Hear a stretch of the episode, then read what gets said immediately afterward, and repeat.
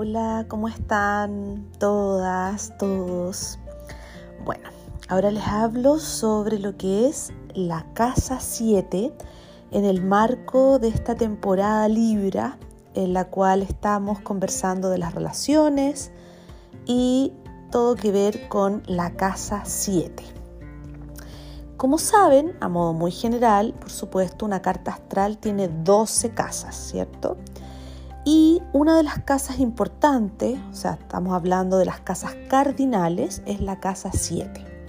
Está la casa 1 como relevante, que tiene que ver con la identidad, la casa 4, que es la familia, la casa 10, que es la profesión, y la 7, que tiene que ver con las relaciones de pareja, de socios y de personas con las que estamos en esta relación de tú a tú con el otro. También podría ser la casa de lo, del área terapéutica, ¿ya? O sea, todo lo que es el vínculo de uno a uno con otro tiene que ver con la casa 7.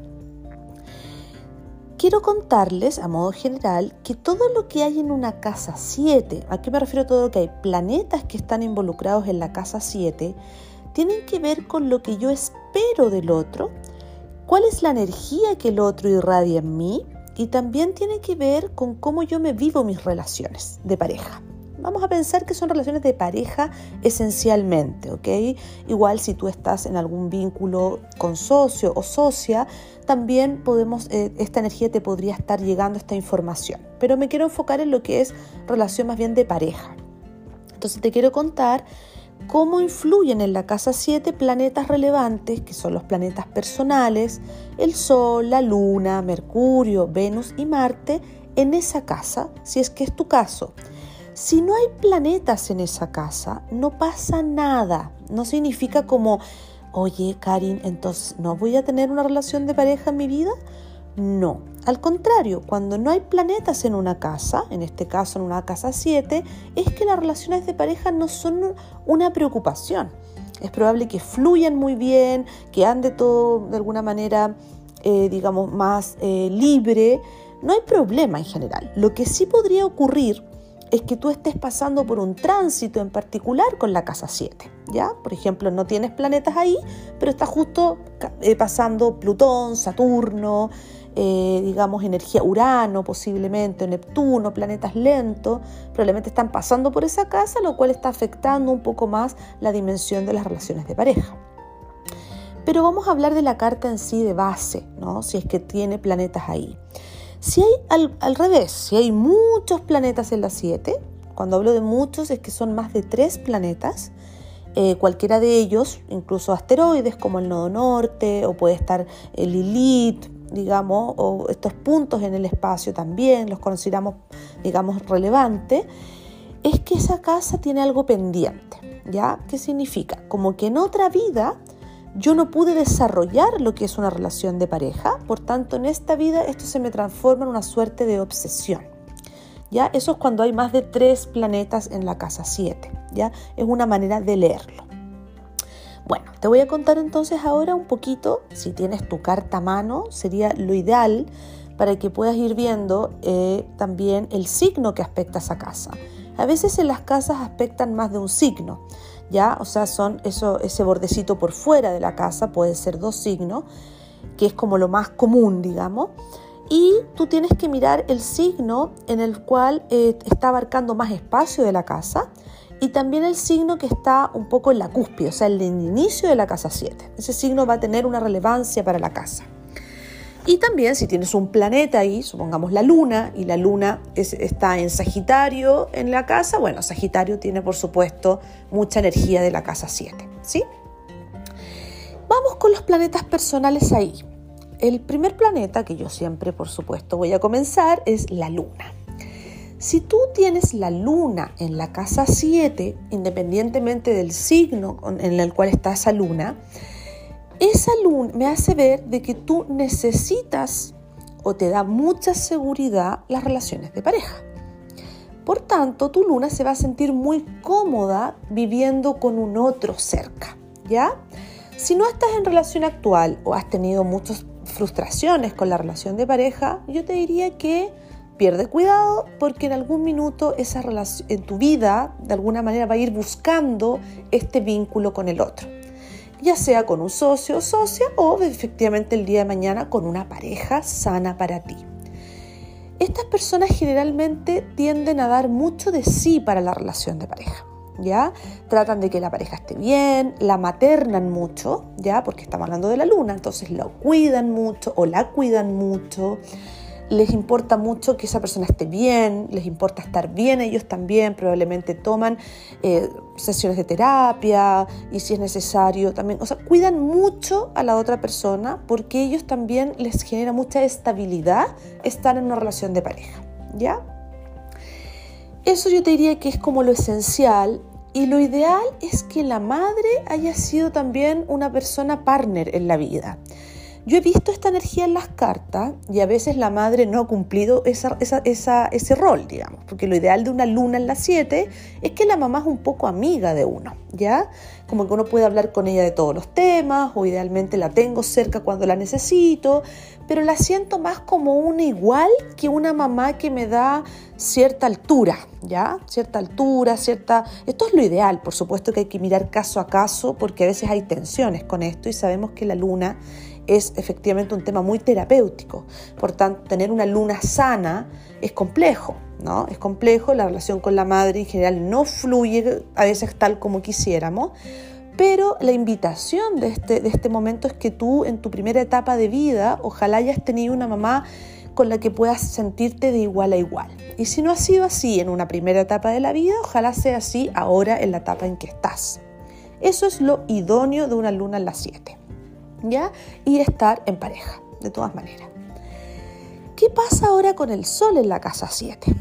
El sol en la 7 es, un, es, efectivamente al revés, ¿no? Nos pasa que es la energía del padre, por tanto, el padre ojalá muy partner, ya que haya sentido su cercanía, que haya sentido que es un igual, pero a veces nos pasa que este padre es demasiado encantador, entonces a veces no sé bien lo que piensa, lo que siente, me dice que sí a todo y de repente me dice, no sé bien, eh, no toma postura, ¿no? Un, sol en las siete es como que no hay postura.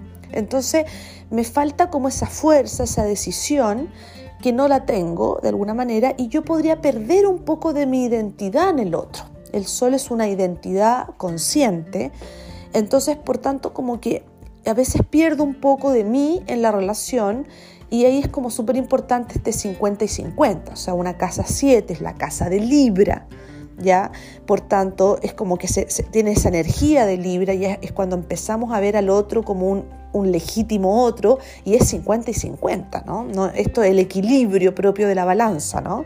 Entonces, un sol en, esa casa buscaría, lo que más se invita es que tenga esta, esta identidad, que no se pierda en el otro y que pueda tener atracción por personas que también sean muy digamos, que tengan esta, esta igualdad, digamos, de condiciones, pero a veces ocurre que el otro eh, me aparece un poco tibio, el otro me aparece como que no, no sé bien, digamos, cómo, cómo apoyarme y, tener, y tomar decisiones como más relevantes.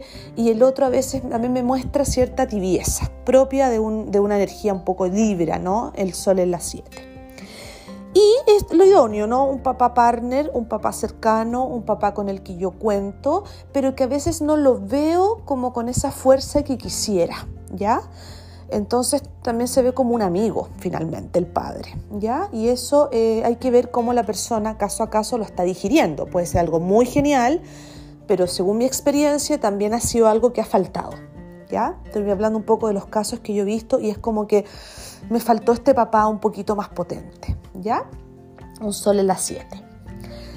Vamos ahora, eh, bueno, y personas encantadoras. ¿ah? Si tú tienes el sol posicionado en la 7, una persona encantadora, muchas habilidades terapéuticas, muchas habilidades de conexión con el otro, muchas habilidades de empatía con el otro, muy diplomático, personas realmente bien encantadoras. Y probablemente la pareja también tiene esa virtud. ¿Ya? Porque todo lo que yo tengo en la 7, elemento, planeta, eh, el signo que esté ahí, es aquello que yo de alguna manera el otro me trae.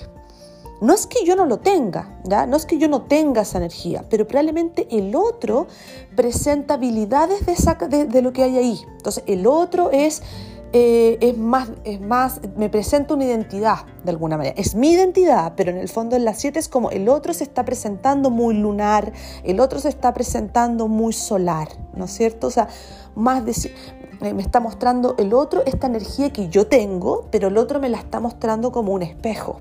Entonces al final es una proyección de mí misma a través del otro. Y así que es un temazo ese, porque muchas veces uno dice, pero es que el otro es tan rabioso que es por donde voy ahora, que es por ejemplo energía de Marte, ¿no? Un Marte en las 7. El otro es tan rabioso, el otro es tan peleador, el otro me está gritando tanto, el otro tiene tanta ira. y en el fondo hay que mirar, bueno, ¿qué de ti está ahí? Porque como tú no eres capaz de, alguna manera de, plantarte en la ira o plantarte en la rabia, ok, atraigo a mi vida personas muy rabiosas o personas que tienen esta energía. Estoy pensando en un Marte casa 7. ¿ya? Entonces probablemente yo no he desarrollado esa energía de Marte, que es una energía mucho más de voluntad, de poner límite, de, tener cierta, cierto movimiento, ¿no cierto? Movilizarme hacia un objetivo y probablemente mi pareja me trae esa energía, ¿se entiende? El otro me la trae. Entonces la invitación es que tú vayas encontrando en ti la energía, de todas maneras, o que hagas consciente que esto ocurre. Si es que te molesta que tu pareja sea muy rabiosa, muy decidida, o muy determinante, o muy agresiva en algo, ¿no es cierto? Si no te molesta, ya está. Pero yo te diría que un Marte en casa 7, tendencia que la relación tiene momentos como de como de cortocircuito, ¿no? Como que de repente la relación busca este, este encuentro un poco como que, como que hay peleas y después se, se, van en la buena, pero de repente se van en esta discusión y como que cada cierto tiempo aquí como que hay una rabia, digamos, que podría llegar a un minuto de explotar fuertemente, ¿ya? Ahí hay que ver el signo que está frente a Marte, por supuesto si son signos de agua es una energía más para adentro, si es una energía de fuego esto es mucho más explosivo, si es aire va a ser una energía mucho más racional, y si es tierra probablemente sea algo mucho más concreto. ¿Ya? Entonces también dependerá de qué elemento aspecta ese Marte que tengas en la 7. ¿Ya? Pero, la, pero generalmente eh, es, eh, es, eso, ¿no? Eh, un poco esta, esta, esta, esta, esta pelea, esta discusión, pero después es cortito, ¿no? Marte siempre es como rápido en su tema, no es que nos quedemos pegados con esa rabia, pero es relevante mirarlo, mirarlo, digamos, caso a caso. El otro planeta que les voy a hablar es Mercurio, que efectivamente eso me habla de una atracción por personas muy inteligentes. La cabeza del otro es lo que te mueve, lo que te atrae. Y también son personas con las cuales yo necesito mucho conversar, dialogar, saber su opinión, qué piensa con respecto a ciertos temas. O sea, aquí la comunicación, que efectivamente es vital en toda relación, pero aquí absolutamente más vital ya el poder conversar con el otro, el poder desenrollar mis propios pensamientos, el otro ya se transforma en un confidente, pero también en alguien que me escucha, en alguien que me da una opinión. Súper importante, digamos, eh, la inteligencia y la cabeza del otro es probablemente lo que más me enamora. ¿Ya? Casa 7. Mercurio, casa 7. La última y no menor, que la dejo al final, pero es la diosa de las relaciones, la diosa del amor, la diosa del encanto, la diosa del encuentro, la diosa del amor propio, eh, Venus ni más ni menos, ¿no? Entonces una Venus en una 7 es absolutamente como que está en su propio territorio, es eh, el encanto por estar en las relaciones con un otro, son personas muy apasionadas, se entregan a la relación profundamente, pero también son personas que en la vida van buscando varias relaciones porque necesitan sentirse deseadas por el otro. Entonces aquí entramos en el deseo ya que es algo, por decir de alguna manera, la luna, el amor, el amor maternal, el amor del otro, el amor perdurable, pero Venus desea sentirse, o sea, necesita sentirse deseada. Por tanto, en mi relación tengo que tener esa energía, porque si no, yo miro para el lado. Esa es una Venus en la 7. Generalmente mira para el lado, se siente que probablemente eh, en algún minuto tiene como el permiso, por decir, de que, bueno, tú no me estás entregando este, este deseo, no me estoy sintiendo deseada por ti, por tanto yo ya estoy mirando por donde podríamos ver eh, si hay otro que me está mostrando esa energía, yo voy para allá, digamos. Entonces, eso es un temazo de una Venus en las 7, ahí debe haber un encanto con la pareja, tiene que haber un reencuentro permanente, un encantamiento mutuo, tú también buscar ese espacio, si el otro no te lo da, conversarlo, es una oportunidad tremenda como para que la relación vaya siempre teniendo este esta chispa, ¿no? Esta chispa, esta energía, este, oye, pero vamos, eh, aquí hay que salir a tomarse un traguito, hay que salir a encontrarse con el otro sexualmente, hay que danzar juntos. Una energía, pero así genial, ¿no? Venus en una 7, pero Venus, usted conociendo el arquetipo, es que ella se enamora mucho de la vida. Entonces, si no está encontrando esa resonancia en el otro, va a mirar hacia donde encuentre esa resonancia, digamos. Y probablemente hay una tremenda tendencia a la infidelidad, una tremenda tendencia a tener relaciones varias en la vida porque le importa muchísimo la pareja. Entonces no es porque ella quiera ser infiel, es porque de verdad le importa mucho la pareja para sentirse vital, para sentirse viva, sentirse deseada, encontrada consigo misma, porque es muy relevante Venus en la carta astral. Entonces, eh, bueno, en el siguiente capítulo hablaré más de Venus, ¿no? Porque la verdad que Venus es una, un mundo maravilloso que nos da este encuentro con justamente estos temas, que son el encuentro con el otro. Y una Venus en la 7, deseada absolutamente, desea mucho ser encontrada por el otro. Es ir hacia el encuentro del otro y quiero ser también encontrada por el otro. Entonces es absolutamente relevante tener esa Venus contenta, por decir de alguna manera. ¿Ya? Eso espero les haya gustado. Creo que es un pequeño resumen de una 7. Es muy bonito después mirar también qué otros planetas tienes ahí. Solo decirte que si tienes muchos planetas, por supuesto que una pareja no basta para llenar todo eso que tengo en las siete. O sea, hay que estar permanentemente enamorándose, encontrándose, buscando muchas energías que son tuyas. Yo te quiero decir que lo que hay en las siete en realidad es tuyo. O sea, la carta es tuya, absolutamente. Pero en las siete mucho que ver con las personas que atraigo a mi vida y por tanto también yo a veces transfiero en el otro algo que realmente me está ocurriendo a mí. Eso, te mando un abrazo, una gran, grande, grande y espero me escuches en un nuevo podcast para poder conversar sobre lo que es Venus. Un abrazo, chao.